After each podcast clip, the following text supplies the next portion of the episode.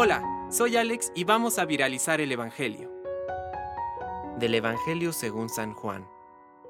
Jesús levantó los ojos al cielo y oró diciendo, Padre Santo, no ruego solamente por ellos, sino también por los que gracias a su palabra creerán en mí. Que todos sean uno, como tú, Padre, estás en mí y yo en ti. Que también ellos sean uno en nosotros, para que el mundo crea que tú me enviaste. Yo les he dado la gloria que tú me diste, para que sean uno, como nosotros somos uno, y yo en ellos y tú en mí, para que sean perfectamente uno y el mundo conozca que tú me has enviado, y que yo los amé como tú me amaste. Padre, quiero que los que tú me diste estén conmigo donde yo esté, para que contemplen la gloria que me has dado, porque ya me amabas antes de la creación del mundo.